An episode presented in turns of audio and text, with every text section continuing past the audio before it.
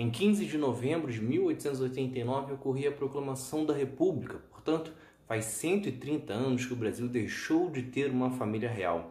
Desta forma, qualquer pessoa que se apresente hoje em dia como príncipe do Brasil deve ser tratado como alguém que diga ser o novo Batman.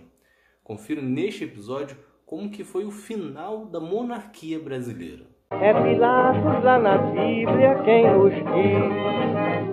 E também faleceu por ter pescoço o infeliz autor da guilhotina de Paris. A República Brasileira nasce com um golpe militar, muito devido à insatisfação da elite com a abolição da escravidão que havia ocorrido um ano antes.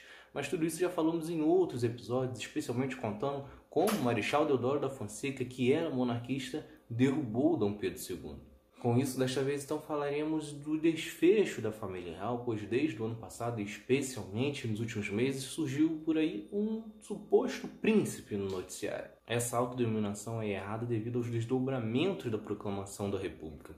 Isso porque, temendo ainda uma reação da monarquia, os republicanos são expulsaram a família real no dia 17 de novembro de 1889. Quando Dom Pedro II e sua família saíram do Brasil, os republicanos então ofereceram uma ajuda de custos de 5 mil contos de réis, que seria o equivalente a 70 milhões de dólares no dinheiro de hoje.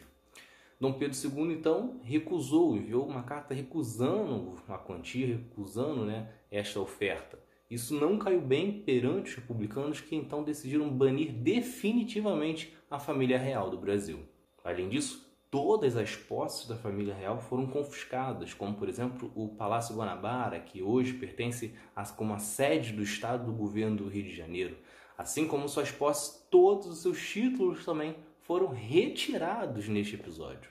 A única coisa que restou até os dias de hoje é um imposto de 2,5% na venda de imóveis na cidade de Petrópolis, que era que já existia desde o tempo do Império por ser uma cidade originária de uma fazenda de Dom Pedro II e que esse imposto é mantido até os dias de hoje, embora exista um projeto de lei para ser derrubado.